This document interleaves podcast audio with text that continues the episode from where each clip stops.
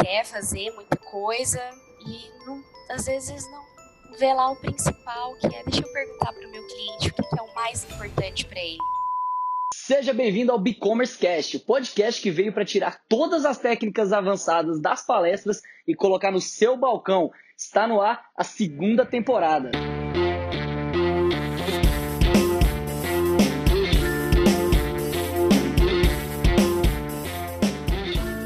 Segunda temporada trazendo algumas figuras do marketing de relacionamento, do customer success, que são algumas disciplinas que a gente vai falar muito aqui hoje. E hoje eu trouxe a Camila, Camila Cerqueira, que é coordenadora de customer success e relacionamento, atendimento uh, dentro da TOTS, que é uma gigante do mundo da tecnologia. Então, abram alas para ela. Camila, muito bem-vinda ao e-commerce Cast. Obrigada, Rodrigo. É um prazer enorme estar aqui, podendo falar um pouquinho com vocês sobre a experiência né, que eu tive dentro da TOTUS, né, a implementação de, de Customer Success. Show de bola, é realmente muito bom, muito gratificante. É alguém do mercado que já está há bastante tempo fazendo isso, poder trazer esse conhecimento aqui. Uh, Camila, hoje você está trabalhando com CS, né? E, e no mercado hoje em dia a gente vê muita gente começando a carreira através do CS, né? Mas você Sim. vem de uma, de uma longa estrada com tecnologia, né, em departamentos de relacionamento, de atendimento.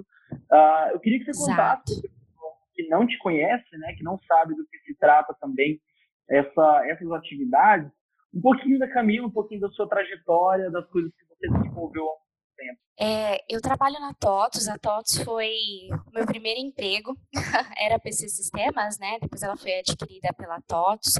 Eu estou aqui tem 10 anos.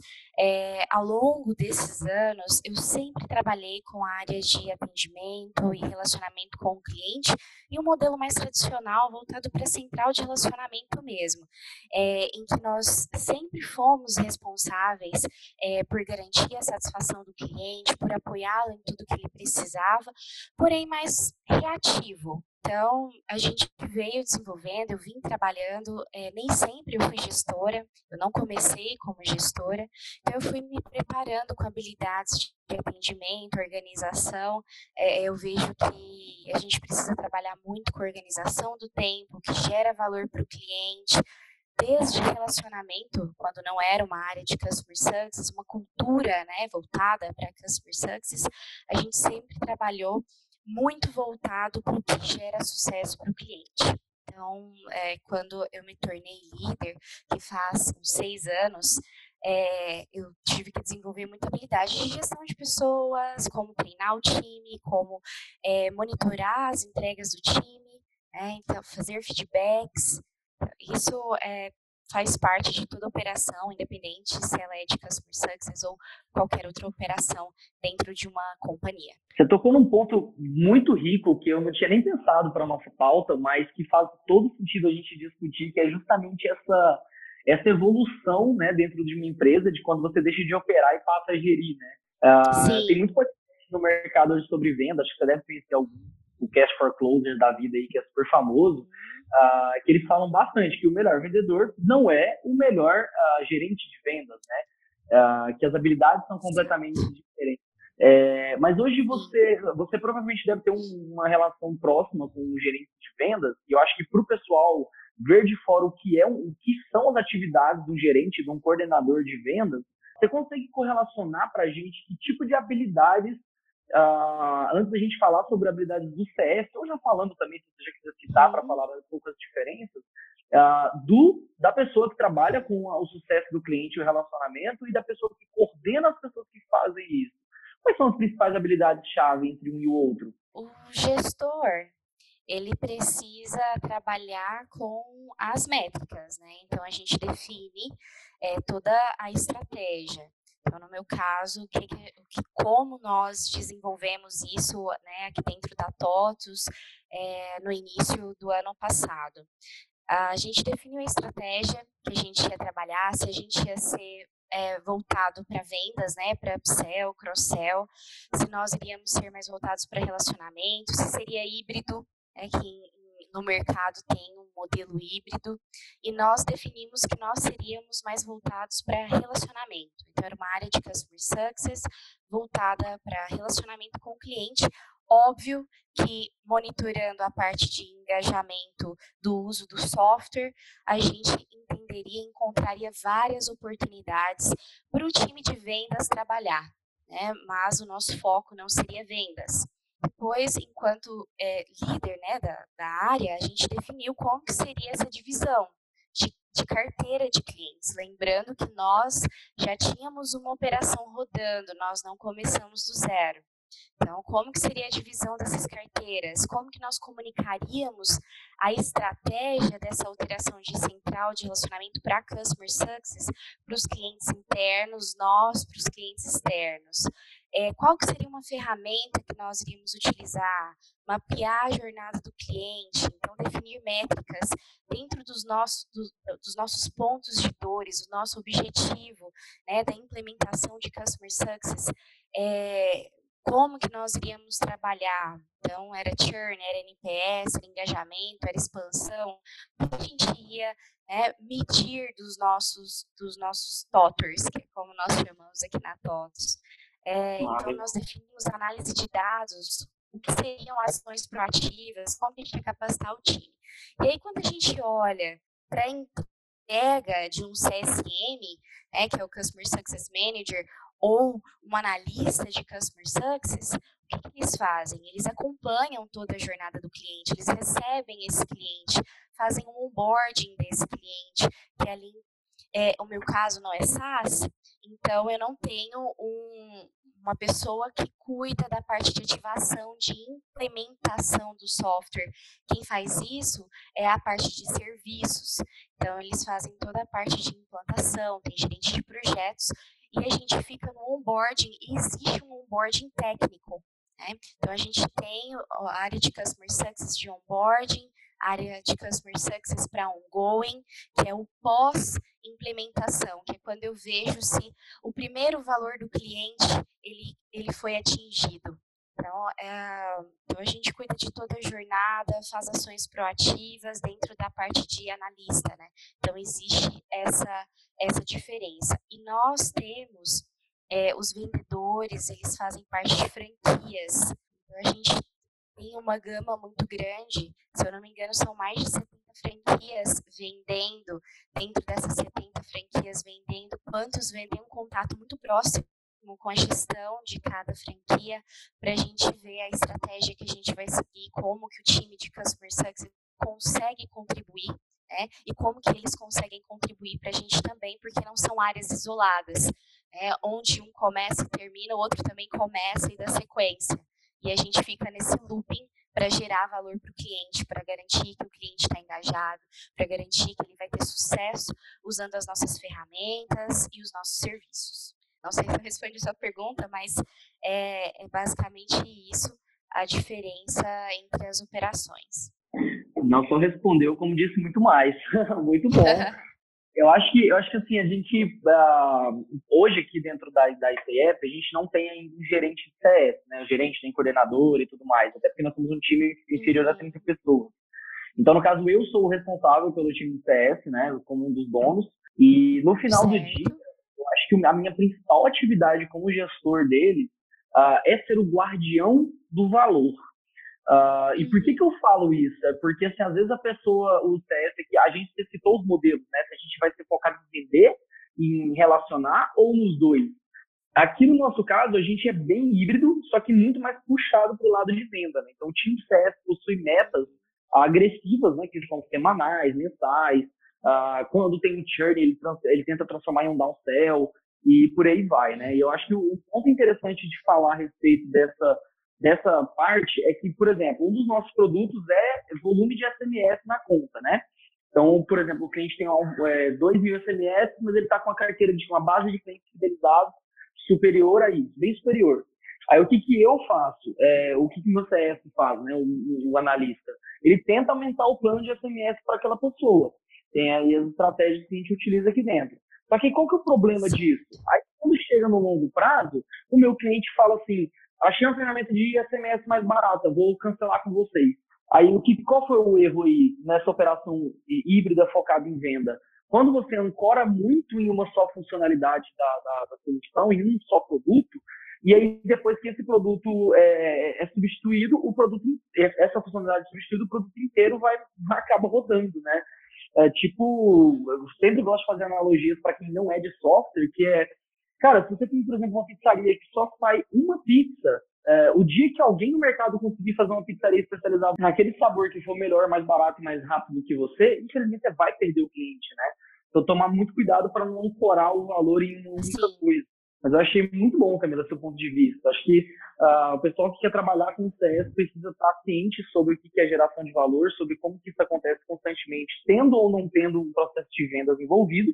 Uh, e aí eu queria que você contasse um pouco para gente, porque assim, você entrou numa empresa é, é, 10 anos atrás, que você, que você citou, foi seu primeiro emprego, é onde você está até hoje super bem. Oh, é. uh, e houve um shift aonde você a empresa foi adquirida e depois disso ela começou a implementar Customer Success. Então, eu tenho certeza que na hora das mudanças de mindset, você tropeçou num monte de coisa. E aí eu queria que você contasse pra gente um pouco desses desafios, dessas dificuldades. Uhum. Olha, eu vou começar explicando assim, por que, que a gente é, definiu a mudança de central de relacionamento para Customer Success, né? Que eu acho que é muito importante. E também pode ter várias pessoas que estão assim, poxa, mas o que é Customer Success, né? Customer Success é um suporte de luxo, é um atendimento Prime, e não, não é isso. Tá? Então, o Customer Success é quando os nossos clientes conseguem alcançar os resultados que eles desejam, é lá o primeiro valor, por que, eles nos procuraram, através de todas as interações que ele tem com a nossa empresa. Então, é a fidelização desse cliente. E o Customer Success é uma estratégia de negócio que a gente utiliza para manter os clientes por mais tempo e reter mais receita. Então, a gente trabalha mais no negócio, é, a gente deixa de ser reativo. Existe a parte né, reativa, quando a gente vai fazer divisões de carteiras, existem vários cenários, mas a gente deixa de ser reativo e a gente passa a olhar para o negócio do cliente. O que gera valor para o meu cliente, o que é importante para o meu cliente, o que vai fazer com que o meu cliente, além de ficar e ficar bem usando os meus produtos e os meus serviços, ele ainda adquira mais da minha companhia. Então, é, isso começou lá em 2000 pelas empresas SaaS e hoje as empresas que não são somente SaaS ou startups, né, que são on-premise, empresas que têm legados, né, como a TOTUS, como que como implementar isso? Porque é importante, o mercado está indo para esse caminho. Não é não é só porque a gente não é SaaS né, que não segue direitinho lá toda a metodologia, né, que tem lá nos livros de Customer Success, que a gente não pode usar Customer Success. Princípios de CS, eles encaixam em qualquer modelo de negócio. Óbvio que tem dificuldades, né? Então, uma coisa que foi essencial, Rodrigo, assim, que eu vejo para que a gente tivesse sucesso é que isso não partiu é, de mim ou da gerência é, da área da antiga central de relacionamento, né? Não partiu da gente, partiu é, da alta gestão. Então, a alta gestão viu o papel que nós desempenhávamos. A diferença, né? Eu acho tão incrível quando, quando essa. Que geralmente são os millennials lá na base que ficam, nossa, eu fui numa palestra, aí vi sobre Customer Service, achei super inovador, quero colocar, tá, tá, tá. E aí o diretor falou assim, aham, Cláudia, senta lá. E acaba ficando Exato. o projeto e quando é, é, é de cima para baixo é completamente diferente. Era algo que a gente, a gente até brincava que eu, a, gente, é, nós somos em três. Nós temos um gerente, que é o Eduardo Tavares. É, nós temos tem eu e tem a Viviane, que é outra coordenadora da área. E a gente sempre brincava. CS é o que eu quero fazer quando eu crescer aqui dentro da companhia. Então sempre foi um sonho nosso. E quando isso veio é, da autogestão, que é responsável por varejo e distribuição, porque a TOTS ela é segmentada né, em várias, são vários segmentos. Então, quando chegaram para nós e falaram, olha, vocês fazem um excelente trabalho em Goiânia de fidelização de cliente, de relacionamento com o cliente, e a gente quer que, você que vocês peguem toda essa experiência que vocês têm, mas que vocês façam esse tombamento para Customer Success e que ao invés de atender um produto da TOTUS, vocês atendam mais quatro produtos TOTUS. Olha o desafio. Né? Nossa, muito, muito, acho que é, acaba ficando complexo quando não se tem um processo por trás, né? Exatamente. Então, nós criamos o processo, nós definimos o nosso processo. Então, a gente ficou muito feliz é, assim, com a confiança da companhia em nós, e a gente arregaçou as mangas e aí vieram, começaram a vir os desafios. Então, vamos definir a estratégia, é, como que vai ser a divisão desses clientes, como que a gente vai comunicar essa estratégia, vamos definir a ferramenta. A ferramenta, Rodrigo, ela é primordial.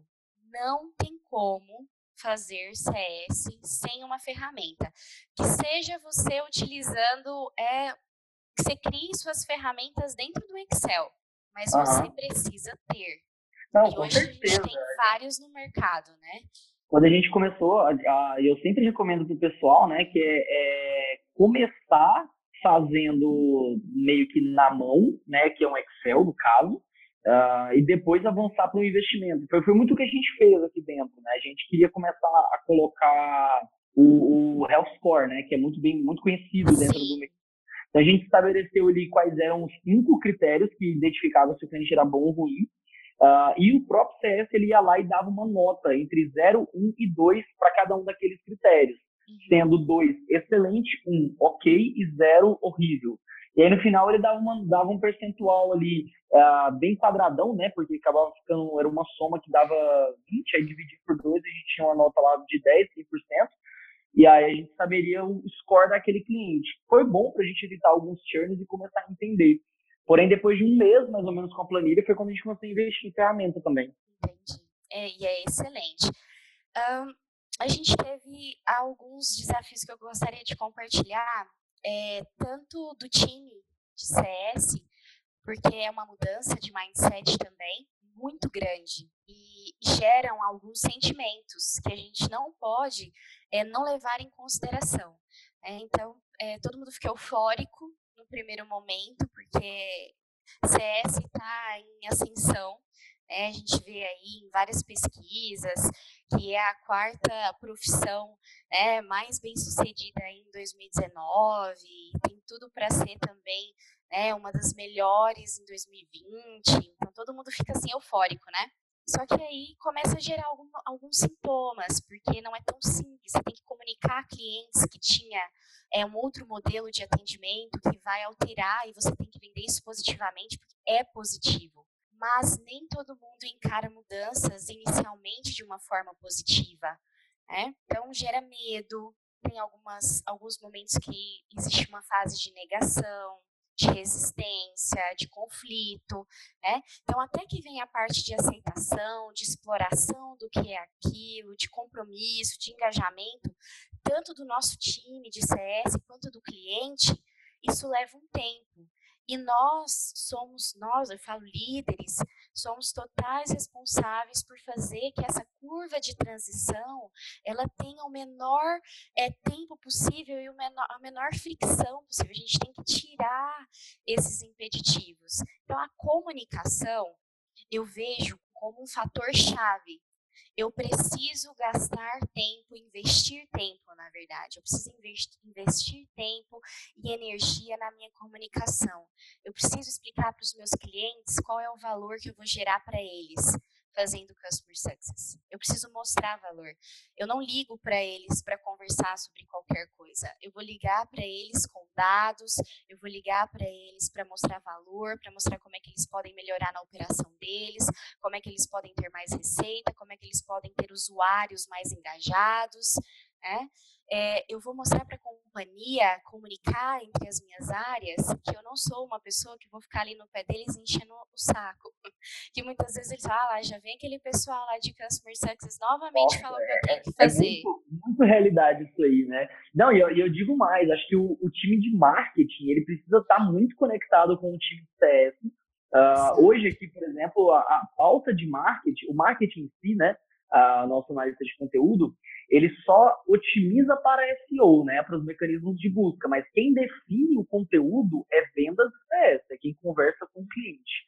para até o, próprio CS poder mandar um artigo, mandar um podcast. Esse podcast a gente envia para os nossos clientes. Fala, cara, vamos falar em Customer Success? Você tem uma loja de roupa aí hoje, você, você já ouviu falar que dá para você aplicar? E aí, tipo, passa isso para ele. E o, o, o para a loja de roupa, para o restaurante, acaba sendo uma ferramenta de Customer Success, que a gente consegue distribuir os clientes, a gente tem os critérios baseados em, no, no quanto o cliente gasta e no quanto ele frequenta a sua loja.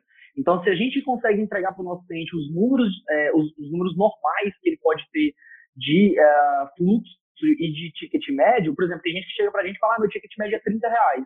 Aí depois de dois meses usando o CEP, a gente vê que não, que o ticket médio dele era 36 reais. E, cara, ou você aumentou o ticket médio usando a nossa ferramenta, ou você estava errado sobre o seu ticket médio. Aí a gente tem um momento onde, putz, vocês me geraram valor. Porque a gente é, ou aumentou ou descobriu um dado que ele não conhecia sobre o negócio dele, né? E isso com exatamente o que você está falando. Comunicação e dados. Exatamente.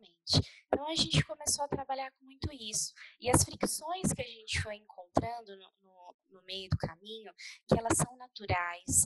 É, se vocês aí que, que, vão nos ouvir, se vocês é, possuem uma empresa que já é, tem muito tempo de mercado, não está começando agora, vocês querem entrar nesse, é, nesse, nesse modelo, é natural, tenham plena consciência e tranquilidade de que as áreas que fazem comunicação com você inicialmente vão ter ruídos.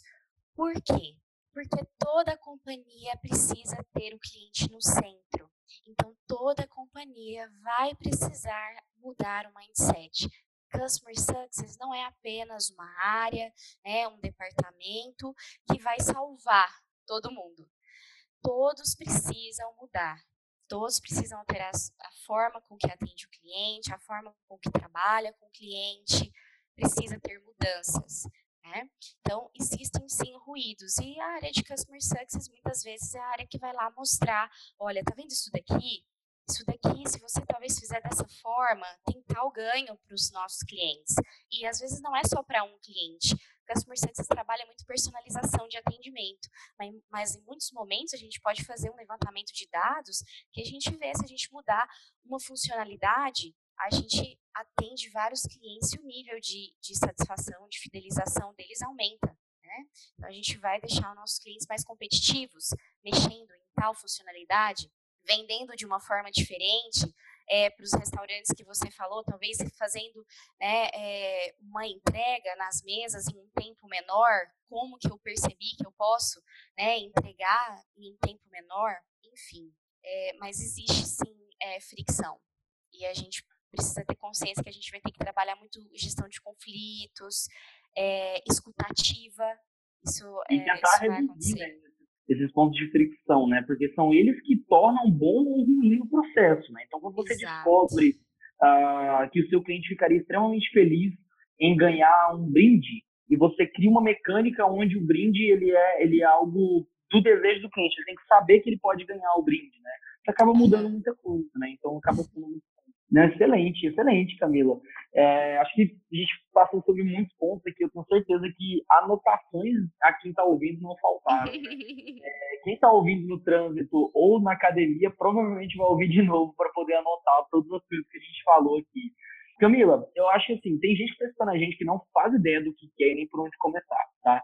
É, a gente, no caso do ICF, a gente já nasceu no, no, com o mindset, né? Foi um departamento, virou departamento depois de ter pessoas dedicadas a isso. Mas desde o começo, né, eu e meus sócios, né, quando a gente fundou, a gente pensava, cara, é, é vender é fácil, a gente precisa entregar valor, a gente precisa que a pessoa Exato. utilize a ferramenta é possível. Vender acaba sendo fácil nesse ponto.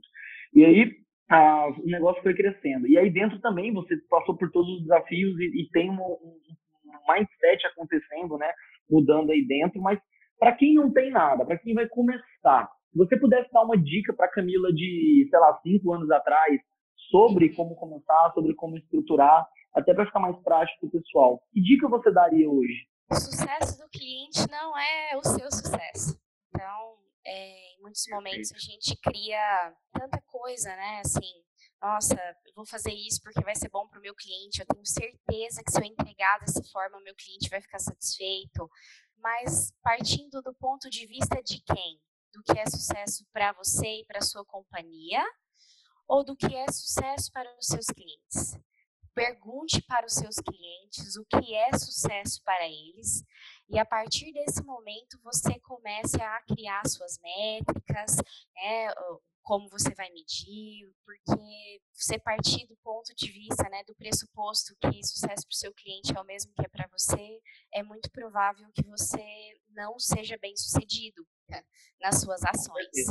É, eu passei muito por isso, né? A gente quer fazer muita coisa e não, às vezes não vê lá o principal, que é deixa eu perguntar para o meu cliente o que, que, é o mais importante para ele, o que, que, gera valor de fato para ele. É, outra coisa que, que também é, eu gostaria que tivessem é, me falado é o quanto o compartilhamento de experiências dentro do time é importante. É, crie um grupo de WhatsApp, crie momentos, crie days, né, de 15 minutos, para as pessoas do time compartilhar é, as experiências que eles têm tido e vivenciado no dia a dia e como que eles têm tratado, é, o que que eles encontraram às vezes de dificuldades porque o outro pode apoiar ou o que eles têm tido de sucesso para que os outros também comecem a, a, a seguir e a executar. Então são duas coisas que eu gostaria muito que tivesse me falado. Eu fui descobrindo ao longo do tempo. A gente descobre rápido, mas é importante. É, mas... Muito melhor aprender com, aprender com o erro dos outros, né? Uhum. É muito melhor. Exatamente. Não, show de bola. Aqui a gente tem, aqui a gente tem uma cultura de, de fazer treinamentos internos, né? Não ministrados pelos líderes, às vezes ministrados pelos próprios liderados. É, então, por exemplo, o evento do qual eu descobri você, né? foram, foram dois integrantes do meu time. É, eles até citaram no dia que o pessoal perguntou quem que usa Health Score, né? E acho que só eles no evento levantaram as mãos, uh, porque Health Score foi algo prático que a gente colocou aqui dentro. Então, por exemplo, quando a gente chegou aqui na, no, no dia seguinte ao evento, eu marquei para que eles fizessem uma apresentação para o time, falando sobre o que, que, eles aprenderam sobre o perfil do, do, do Customer Success uh, que eles tinham visto lá. E aí é um treinamento que parte deles para os outros, né? Vira esse compartilhamento de informações. Perfeito. Hoje, assim, Rodrigo, é, com tudo que a gente vivenciou, com tudo que a gente aprendeu, é, trabalhando em parceria entre as áreas, tendo o apoio da, da alta gestão, alta gestão focada em sucesso do cliente, tem uma das nossas culturas que é o sucesso do cliente é o nosso sucesso. Então, esse é um dos valores que a gente pratica dentro da companhia, é, e isso é extremamente importante a gente já tem colhido grandes frutos. Perfeito, então, Camila. Acho que esse bate-papo foi muito interessante, a gente deixou muita informação aí. Queria que você deixasse aí, talvez, suas redes sociais, algum canal onde a pessoa consegue acessar você, trocar uma ideia. Tem alguma coisa nesse sentido? Tem, tem. O meu LinkedIn é, é Camila, com K e dois L's, ponto Cerqueira. O meu e-mail é camila, com K e dois L's, ponto Cerqueira, arroba tots.com.br, se vocês quiserem né, trocar uma ideia, mandar e-mail, é, me chamar no LinkedIn, é, eu estou à disposição né, para esclarecer dúvidas, para apoiar em algo que, né, que eu já tenha vivido. Se eu não souber, a gente aprende juntos, porque eu entendo que nós somos uma comunidade né, de, de, de customer success. Então, a gente uhum. precisa fazer benchmarking. Né, a gente pode sim se ajudar e fazer com que todos tenham sucesso. Tá ótimo. À disposição. Vou colocar o link do, do, do, seu perfil do LinkedIn aqui na descrição uhum. do podcast.